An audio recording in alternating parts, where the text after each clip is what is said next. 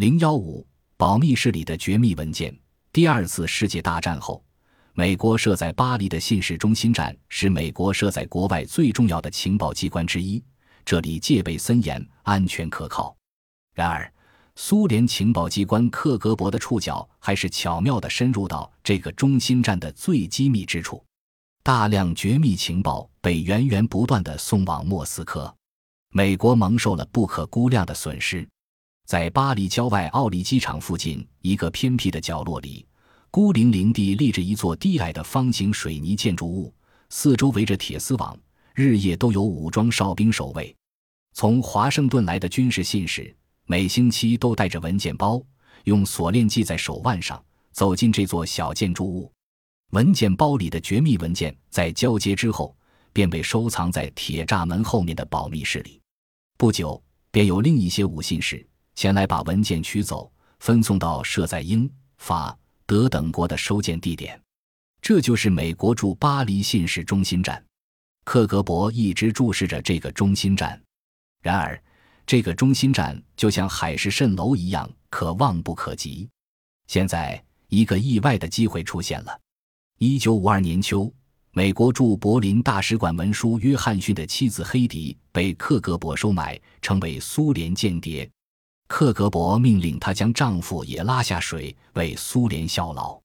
约翰逊因长期得不到上司重用而心怀不满，经不住妻子的拉拢诱惑，也投入克格勃的怀抱，做了间谍。克格勃经过多年的努力，将约翰逊调入法国奥利机场的信使中心站当卫兵。调动的理由是照顾夫妻关系。黑迪在巴黎工作。一九六一年的秋天。他不知因何患了精神病。约翰逊上班的信使站工作秩序十分严密，按规定，信使中心站在开门时至少要有一名军官在场。在办公室里，一天二十四小时都有武装卫兵警戒。进入保密室必须经过两道铁门，三把锁。第一道门安有金属门栓，门栓两端各有一个号码不同的对号锁。第二道门。及保密室的门也有一把锁，约翰逊就在第二道门站岗。一天早晨，和约翰逊同班的一个年轻中尉突然感到恶心，便跑出门去呕吐，边跑边掉过头来，命令约翰逊到外面去。砰的一声，门关上了。由于仓促离去，中尉忘了拔下钥匙，约翰逊乘机取下来。迅速地在胶泥上压了一个印与约翰逊联络的一位名叫维克托的苏联间谍，在与约翰逊约会时说：“压在胶泥上的槽形不清楚，无法配置钥匙。”约翰逊失去这样一个千载难逢的良机，感到十分沮丧。我们再等另外一次机会或更长一点的时间吧。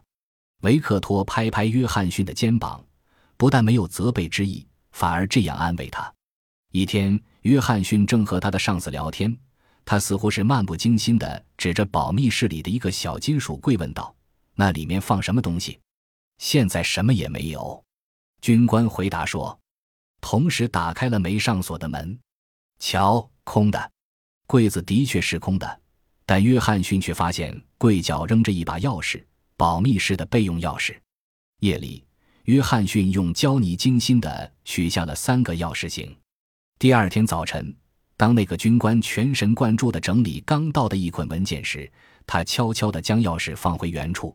约翰逊按照克格勃的指示，经常在当班军官开两个对号锁时站在一旁偷看，用心记下对号锁的数码组合。一次，一个军官突然回过头来，厉声斥道：“走开，约翰逊！开锁时不许在背后走动。”约翰逊从此再不敢近前。一九六二年六月，美国陆军按照通常的保安规则更换了其中一把对号锁的数码。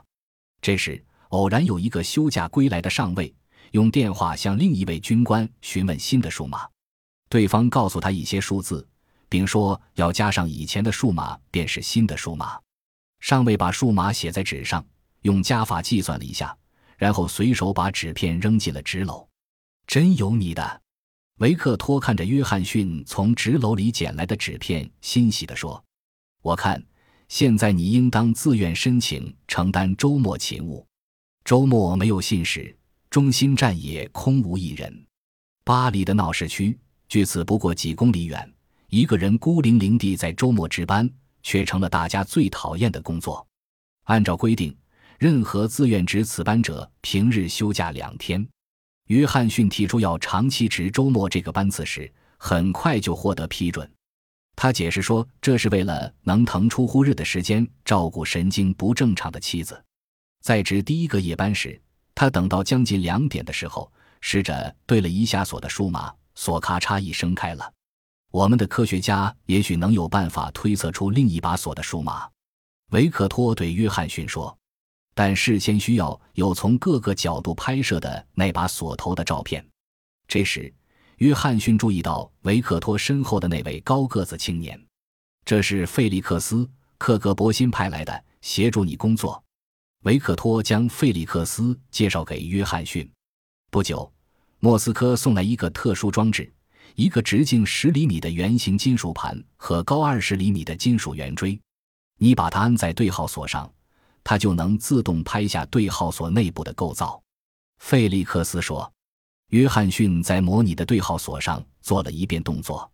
维克托和费利克斯一起说，还要在远处等三十分钟，因为他工作时会发出强烈的放射线。说完，两人相视一笑。一个星期日的清晨三点钟，约翰逊刚把圆盘和圆锥安在信使中心站的对号锁上。立刻就发出轻微的嗡嗡声，这使约翰逊感到害怕。他大气不出的在角落蹲了三十分钟，嗡嗡声才停止了。费利克斯交给约翰逊一张纸条：“瞧，这就是钥匙数码，总部已安排好了。你第一次进保密室的时间定在十二月十五日。”费利克斯接着说：“不过我们先得练习。这天夜里。”费利克斯和约翰逊驾着灰色奔驰牌汽车来到奥利机场附近，在一座立交桥旁的拐弯处停下了。零点一刻，我把车停在这里等你。费利克斯对约翰逊说：“当你的汽车过来时，我挥一下手，好像我的车发生了故障，请求帮忙。你刹住车，把文件交给我。估计你离开工作岗位不会超过五分钟。”费利斯显得很自信。两人驱车离开机场，来到一块被人们遗忘的小墓地前。三点十五分，我在这里把文件退还给你。风沙沙地从墓碑之间穿过，这可怕的墓地使约翰逊的心里忐忑不安。费利克斯下了车，从车尾取出两个一样的蓝色提包，交给约翰逊一个。到时候你把文件装到这个提包里，在机场附近，我拿另外一个跟你换。约翰逊打开第二个提包一看。里面装有一瓶白兰地酒、四个加肉面包、一个苹果以及用餐巾纸包着的四粒白色药片。原来白兰地里掺有药物，喝下去就会睡着。在把文件交给我的这段时间，如果有人来中心站，你就请他喝一杯。费利克斯指示道：“这样你就可以平安地从我们这里取回文件。要是那个人非让我陪他一起喝呢？”约翰逊着急了：“难不倒你。”费利克斯指着药片：“你马上吃两片，过五分钟再吃两片，白兰地里的药对你就不起作用了。”十二月十四日星期五的晚上，进行了最后一次演习。费利克斯又一次开车把约翰逊带到奥里机场和那个墓地。好吧，许多人在等待着你。临分手时，他说：“祝你走运。”巴黎的苏联大使馆内，一伙由莫斯科飞来的克格勃摄影家。正聚集在三楼的一个小房间里，等待着文件到来。星期六晚上十一点，约翰逊没用两分钟就打开了保密室的三把锁。他把信封塞满了蓝色航空手提包，锁上保密室和中心站的正门，钻进雪铁龙汽车，驶往与费利克斯接头的地点。费利克斯接到蓝色航空手提包，立即驰回苏联大使馆。摄影专家们一起动手，将所有的文件摄入镜头，一切都按计划进行的有条不紊。三点十五分，约翰逊在墓地从费利克斯手中取回信封，重新放回保密室，一切都像排练时一样准确。星期天早晨，当约翰逊回到家里的时候，大量美国密码和军事机密已经在飞往莫斯科的途中了。第二个星期六，约翰逊又轻而易举地进入了保密室。这次他挑选的是近两三天到达的新文件，其中三分之一是密码资料。圣诞节刚过，费利克斯将两千美元奖金交给约翰逊。我们送回去的文件非常重要，连赫鲁晓夫同志都亲自过目。你已被授予苏联红军少校军衔。约翰逊激动地接过委任状。显然，从保密室弄到的文件。等于出席了美国最高级决策会议，美国的实力和弱点暴露无遗。克格勃对美国在西欧防务的基本战略计划了如指掌。由于首战成功，苏联采取慎重态度。约翰逊得到指示，每次进入保密室，事先都必须得到苏联最高领导部门的直接批准。每逢行动之前，克格勃总部便为一种紧张。兴奋的气氛所笼罩。二月末的一天早晨三点十五分，在原来接头地点，约翰逊从费利克斯手中取回三小时前交给他的文件。同往常一样，两人迅速交换蓝色航空提包，握手告别。约翰逊匆忙启动他的雪铁龙，但是那破旧的发动机怎么也发动不起来。费利克斯一起过来帮忙。讨厌的雪铁龙还是不听使唤。突然，身后传来另一辆汽车的刹车声。一个手持左轮手枪的人走过来。费利克斯和约翰逊慌忙跳出汽车，定睛一看，原来是在远处警戒的维克托。三人折腾了大约二十分钟，每秒钟都在增加着危险，也没能把车开走。最后，用维克托的车顶的雪铁龙走了将近一公里，发动机才转动起来。三月的一个星期日，约翰逊走出公寓去买面包。出乎意料，他看到费利克斯和维克托坐在公寓人口一旁的一辆车里。一看见他，一言不发，疾驶而去。约翰逊沉思着：昨夜证人保密室平安无事，他们这是为什么呢？后来他才想起是自己忘记发出安全信号，没有把香烟盒丢在公用电话亭旁。又一个星期三。约翰逊和费利克斯的例行会晤上，费利克斯气哼哼地骂道：“你的这种粗心大意，只会把自己送进监狱。”一九六三年四月，约翰逊准备第七次潜入保密室。在此之前，他交给费利克斯的装有文件和密码本的信封已有九十多个。这一次，他的目标是刚从华盛顿送到的两个秘密信封。四月二十一日零点十五分。约翰逊将塞满秘密情报的一个提包平安地交给费利克斯，但是却没有在预定的三点十五分回来取他。费利克斯等得心焦，难道有人来到中心站吗？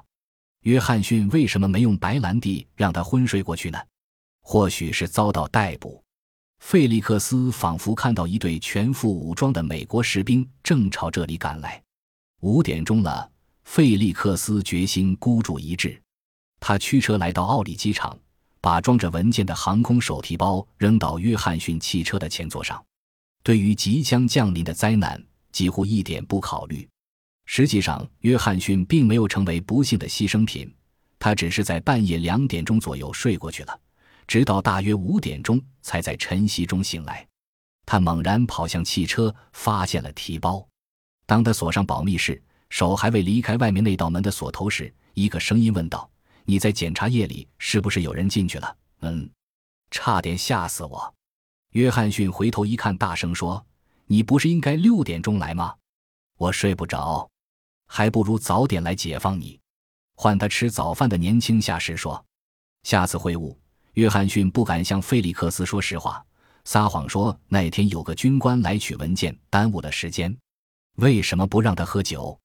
费利克斯询问，他说：“执行任务不能喝酒。”约翰逊掩饰道：“费利克斯完全清楚，美国人绝对不会在星期日去信使中心占取文件，一个军官也根本不可能把文件取走。他们明白约翰逊是在说谎，但却不知其原因何在。疑心重重的克格勃暂时停止了约翰逊的行动，直到确信他没有暴露身份。”才着手准备在秋季恢复行动，但是进入九月，约翰逊获得荣升。重新行动应该更有把握了。约翰逊晋升后，即调到五角大楼工作。约翰逊的妻子黑迪已先从巴黎乘飞机回美国，住进了沃尔特里德陆军医院治疗精神病。九月底，黑迪的精神分裂症和妒忌狂再次复发，发展到最高峰。你是个间谍，缺德的俄国将军！黑迪经常无端地指着约翰逊的鼻子破口大骂。一次，约翰逊和黑迪正在饭店吃饭。黑迪荒唐地认为，坐在邻桌的一个女人在勾引约翰逊。他霍地站起来，推翻桌子，一把揪住那个女人的头发，劈头盖脸就是几个耳光。在超级市场，他突然又认为约翰逊正和一个买东西的主妇调情，于是悄悄地站到他的背后，用尽全力猛踢了他一脚。约翰逊向前倒去，撞在一堆陈列的罐头上。一九六四年十月。医院拒绝接收黑迪住院治疗，被黑迪弄得束手无策的约翰逊决意逃跑。约翰逊失踪三十天后，美国陆军部才认定他是逃兵，请求包括联邦调查局在内的各执法机关进行搜捕。联邦调查局的两个官员找到黑迪，了解了一些日常情况。黑迪讲起话来虽然颠三倒四，但基本上回答了问题。看起来不过是件区区小事，一个陆军中士为了摆脱患精神病的妻子，自寻其乐趣了。但是因为约翰逊曾经在信使中心站工作过，联邦调查局的官员没有简单了结此案。在沃尔特里德陆军精神病医院，他们从护士那里了解到，黑迪在疯狂时经常挂在嘴上的是“间谍”两个字。于是他们顺着这根线索摸下去，约翰逊太太。你有什么放心不下的事情想对我们谈一谈吗？第二次调查时，联邦调查局的高个子官员问道：“如果我说了，他们就会杀死我。”黑迪恐慌地说：“连我爸爸在内，让我们一起来帮助您吧。”矮个子官员鼓励道。足足沉默了两分钟，黑迪垂着头，用手捂住脸，终于说：“他是间谍，我也是间谍。”接着，黑迪就开始了他骇人听闻的供述。正因为他精神不正常，所以他讲的许多细节都加以考证。可怕的是，凡能通过官方迅速得到对证的部分，都被证明是真实的。对于美国国防部和联邦调查局来讲，还有一个最重要的情况有待查明：约翰逊究竟把什么东西交给了俄国人？通缉约翰逊归案成了电视上最重要的新闻。联邦调查局的保安人员、侦探们在各地的机场、火车站、公共汽车站、酒吧间、饭店等场所进行追捕约翰逊。一九六四年十一月二十五日，在诺市的一家低级旅馆里，约翰逊从沮丧的醉梦中醒来，肚子饿得咕咕叫。前一天，约翰逊当掉了他最后一点可以换钱的东西。一件军用雨衣和一把德国军用小刀，他拖着沉重的脚步来到诺市警察局，承认自己是个逃犯。与此同时，在莫斯科参加了约翰逊行动的维克托、费利克斯以及另外几名军官被授予了苏联最高的勋章——列宁勋章。一九六九年九月，西德明星画刊和明镜周刊发表消息：如果西欧被苏联以武力霸占，美国将对平民百姓使用细菌武器和核武器，把整个欧洲大陆夷为平地。有美国文件的原本佐证。一九七零年初，《明星周刊》和《意大利国家晚报》同时登载了美国绝密文件《核攻击要点手册》，署名是“不肯透露姓名的大人物”。文章称，美国将摧毁埃及、叙利亚、伊朗及东欧。美国的军事计划。轰动了西欧和世界，播下了许多对美国不信任的种子。七十年代初，在伊拉克、伊朗等地，反美风暴再次爆发。一九七二年五月十八日，罗伯特·约翰逊的儿子罗伯特去监狱看他。当约翰逊微笑着伸出手去跟儿子相握时，罗伯赫特猛地将一把匕首刺进父亲的胸膛。